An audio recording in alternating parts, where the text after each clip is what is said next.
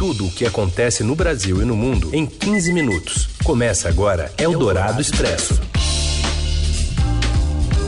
Olá, tudo bem? Bem-vindo, bem-vinda. A gente começa aqui uma nova edição do Eldorado Expresso, o programa que reúne bem na hora do seu almoço um noticiário repleto das notícias mais frescas do dia. Em 15 minutos aproximadamente, você acompanha a gente ao vivo, primeiro pelo rádio, aqui pela Eldorado, FM 107,3, e já já, acabando o programa, vira podcast em parceria com o Estadão. Se você tem curiosidade para saber sobre as notícias um pouquinho mais cedo, ou ainda sobre o novo penteado de Raíssen Abac, você pode ver lá na TV Estadão. Também tem uma edição é, em vídeo do nosso Eldorado Expresso. Eu sou o Abac, do Penteado, como é. você já falou, e você é a Carolina Ercolim. Vamos para os destaques desta quarta-feira, 13 de novembro. Eldorado Expresso. A Bolívia tem protestos após a renúncia de Evo Morales e o governo brasileiro já se preocupa com a interrupção de fornecimento do gás boliviano. Aliados de Juan Guaidó ocupam a embaixada da Venezuela em Brasília. O deputado Eduardo Bolsonaro declarou apoio ao ato, mas o Palácio do Planalto diz que não incentivou a invasão. E ainda os líderes dos BRICS reunidos no Brasil e a possibilidade de criação de um imposto parecido com a CPMF para bancar a redução de encargos na folha de salários. Eldorado Expresso. E nós vamos direto a Brasília para a reunião dos BRICS, que está recebendo aqui no Brasil líderes da Rússia, da China, da Índia e também da África do Sul. E quem acompanha e traz as informações é o repórter Felipe Frazão. Tudo bem, Frazão? Boa tarde.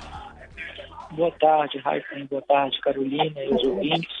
A cúpula dos BRICS ela vai começar aqui em Brasília sob uma temperatura bastante forte, né, politicamente e diplomaticamente, por causa desse episódio, esse incidente diplomático que houve na Embaixada da Venezuela, hoje cedo, na madrugada, aqui em Brasília, um grupo ligado ao Juan Guaidó, o opositor, que é presidente reconhecido pelo Brasil, entrou na, na representação diplomática na embaixada em controlar os opositores do Maduro. Isso contaminou um pouco o clima político aqui na cúpula, mas uh, isso não foi tratado até o momento. O que houve, em verdade, uh, hoje pela manhã, foi uma reunião bilateral entre o presidente Jair Bolsonaro e o presidente chinês Xi Jinping aqui no Palácio Itamaraty. Essa reunião é prévia à cúpula dos BRICS que ocorre amanhã e hoje à noite eles também vão ter uma participação no Fórum Empresarial dos BRICS, no qual também estarão presentes o presidente da Rússia, Vladimir Putin, o Narendra Modi, que é primeiro-ministro da Índia, e Cyril Ramaphosa, o presidente da África do Sul. Eles também vão se encontrar com Bolsonaro e na primeira reunião o chinês já deixou claro a que veio, pediu ao Brasil um esforço conjunto para que os BRICS defendam o multilateralismo e os direitos dos países emergentes em relação às disputas que enfrentam com as grandes potências. A gente sabe que a China tem uma disputa comercial com os Estados Unidos, não é de hoje, também foi a tônica da China na cúpula dos BRICS do ano passado, essa defesa do multilateralismo. O presidente chinês também pediu ao Bolsonaro uma ajuda, uma parceria em negócios na América Latina e no Caribe. Segundo ele, o Brasil é uma nação muito influente na região e ele quer trazer o Brasil para os acordos comerciais que está fazendo com outros países, que é a ajuda do Bolsonaro. Ele disse que é, há benefícios mútuos entre essas negociações que podem ser atingidas aí para a China e a América Latina. É, o Bolsonaro, por sua vez, ele reconheceu a importância disse que a China é o primeiro parceiro comercial do Brasil, e é verdade, as maiores trocas são com a China, e disse que vai simplificar, que quer diversificar as relações comerciais, não só ampliar, né, mas trazer aí novos produtos, e também que ele deseja é, ampliar, agregar valor aos produtos que são trocados, comercializados com a China. É, o Brasil tem um antigo de abrir é, o mercado chinês para alguns produtos processados, não só os produtos primários de origem agrícola, produção agrícola brasileira. E o Bolsonaro também agradeceu mais uma vez ao governo chinês por reconhecer a soberania brasileira na Amazônia. é, ele já tinha feito esse agradecimento em visita ao país recente que ele fez no mês passado no giro pela Ásia e disse que a China cada vez mais faz parte do uhum. futuro do Brasil. Muito bem, informações de Felipe Frazão, direto de Brasília, obrigado e até mais. E sobre esse assunto ainda, o ministro da Economia Paulo Guedes afirmou que o Brasil conversou já com a China sobre a possibilidade de estabelecimento de uma área de livre comércio entre os países, mas ainda não há mais detalhes. Né? Ele afirmou apenas que o objetivo é ampliar o, a relação com a China, ainda que isso signifique uma redução no superávit comercial do Brasil com o parceiro. Bom, o Felipe falou aí um pouquinho sobre essa invasão da embaixada na Venezuela. Aqui no Brasil, a gente tem informações também com o repórter André Borges. Oi, André. Boa tarde, Heisen. Boa tarde, Carol. Nós seguimos em Brasília acompanhando os desdobramentos dessa ocupação ou invasão é, que acontece na Embaixada da, da Venezuela. Pelo menos 10 pessoas ainda permanecem dentro lá das instalações. Eu, as coisas já extrapolaram também para as redes, não estão mais limitadas ali. Né? O filho do presidente Bolsonaro, o deputado federal Eduardo Bolsonaro, é, ele foi para as redes sociais para publicamente declarar apoio ao que está acontecendo, a essa tomada da embaixada por aliados do Juan Guaidó, que se autoproclamou presidente, né, não conseguiu se manter, e disse, abre aspas, ao que parece, agora está sendo feito o certo, o justo, fecha aspas. É uma declaração que pegou muito mal no meio diplomático, é, não está sendo realmente bem recebida e o governo, tanto que o governo próprio reagiu é, imediatamente e publicou uma nota, né, o Palácio publicou uma nota negando qualquer tipo de incentivo é, ao que ele próprio determina que seria uma ali é, é, define como uma invasão né, da, da, da, embaixada e dizendo que são aí indivíduos inescrupulosos, levianos que querem tirar proveito dos acontecimentos para gerar desordem e instabilidade. Bom, é, tudo isso acontece no momento em que o governo está reunido aqui em Brasília para a cúpula dos BRICS, com os representantes principais da Rússia, da Índia, da China, África do Sul. Diferente do governo brasileiro, que é, reconheceu Juan Guaidó como presidente legítimo da Venezuela, esses países é, eles ainda apoiam Nicolás Maduro. Portanto, aí uma saia justa, um constrangimento para o governo brasileiro. Vamos acompanhar os desdobramentos disso. Boa tarde. Eldorado Expresso. Os protestos prosseguem na Bolívia, um dia após a senadora Janine Anhas ter se declarado presidente interina do país com a promessa de convocar novas eleições. Brasil e Estados Unidos já reconheceram um novo governo.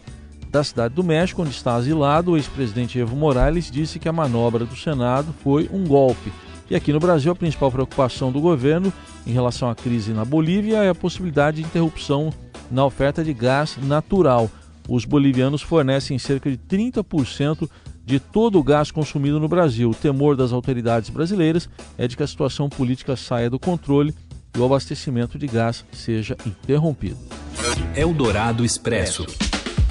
Duas pessoas morreram, incluindo uma menina de apenas 5 anos, após serem baleadas em Realengo, zona oeste do Rio. O crime aconteceu no início da tarde desta terça-feira, na Praça da Coab, um dos pontos mais movimentados do bairro e ninguém foi preso até agora. Kathleen Umbelino de Oliveira Gomes ia à escola com a mãe quando foi atingida pelo disparo. Um outro homem, ainda não identificado, também foi atingido e morreu na hora. Kathleen chegou a ser socorrida, mas não resistiu. A polícia informou que testemunhas disseram que homens passaram em um carro pelo local quando efetuaram disparos. O caso é investigado pela Polícia Civil. Eldorado Expresso. O secretário especial de Trabalho, Rogério Marinho, não descarta algo semelhante a uma nova CPMF para compensar uma futura ampliação do programa Verde Amarelo. Lançado nesta semana pelo governo, o pacote de medidas tem sido apontado no Congresso como uma nova reforma trabalhista.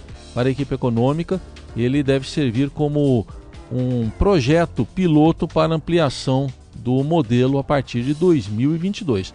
O plano prevê, dentre outras mudanças, uma taxa sobre o seguro-desemprego para bancar a desoneração da folha de pagamento para empregadores de até 32%. Em entrevista à Rádio Eldorado, Rogério Marinho admite que o modelo é um piloto com potencial para ser ampliado. Então nós esperamos que no decorrer das discussões que vão ocorrer na Câmara, nós possamos amadurecer o tema e ampliarmos o programa, porque nós estamos fazendo um programa que aparentemente é um piloto, um piloto do tamanho do Brasil, com 1 milhão e 800 mil que serão atendidos em três anos, mas que é, será avaliado para e passo, porque dando certo, a ideia é que nós possamos diminuir ainda mais o custo de contratação de trabalhadores de baixa renda no Brasil para aumentar a empregabilidade. Para isso, é evidente que vai ter que se criar as condições para que isso possa ser concretizado. Questionado se a criação de um imposto nos moldes da CPMF continua no radar como forma de viabilizar essa ampliação do programa, o secretário confirmou que o governo segue a busca por formas de compensação fiscal. Vamos, vamos tentar aí, de alguma forma, buscar uma alternativa para viabilizar fiscalmente a ampliação do programa. E para Rogério Marinho, o empenho do Congresso sobre pautas que revertam o entendimento sobre prisão somente após o trânsito em julgado não deve atrapalhar a tramitação da pauta econômica. É evidente que esse governo eles pode ser acusado de muitas coisas, mas não de dar monotonia a quem cobre o, a política e a economia do, do, do país desse ano. Eu não tenho visto até agora que nenhuma dessas notícias tenha prejudicado de forma, eu diria assim, irreversível a pauta econômica. Bom, e a medida provisória publicada hoje tira exclusividade do Banco do Brasil e da Caixa sobre o seguro-desemprego. O pagamento agora poderá ser feito também por bancos privados. Eldorado Expresso. Agora a gente vai até os Emirados Árabes, porque o assunto é a campanha do Brasil no Mundial de Atletismo Paralímpico em Dubai. As informações vêm de longe com o repórter João Prata. Oi, João. O Brasil está fazendo uma excelente competição. Já conquistou até agora 29 pódios e está em segundo lugar no quadro de medalhas, atrás apenas da China, que tem 42. O destaque nacional até aqui é Petrúcio Ferreira. O paraibano bateu o recorde mundial dos 100 metros na classe T47, que é quem tem membros superiores amputados com um tempo de 10 segundos e 42 centésimos. A marca foi tão boa que ele se tornou o atleta paralímpico mais rápido entre todas as classes. A prova de Petrúcio também teve um pódio triplo do Brasil, com Washington Júnior estreante na competição, ficando com a prata, e Johansson Nascimento com o bronze. A medalha do Johansson foi a 11 dele em mundiais, ele que tem 32 anos. Lembrando que o Mundial segue até a próxima sexta-feira. E a gente aqui põe um ponto final no Eldorado Expresso. Continue de olho e de ouvidos atentos com atualizações no portal do estadão.com.br e para conversar conosco a hashtag é, é Eldorado Expresso. Boa quarta, até amanhã. Até amanhã. Você ouviu Eldorado Expresso tudo o que acontece no Brasil e no mundo em 15 minutos.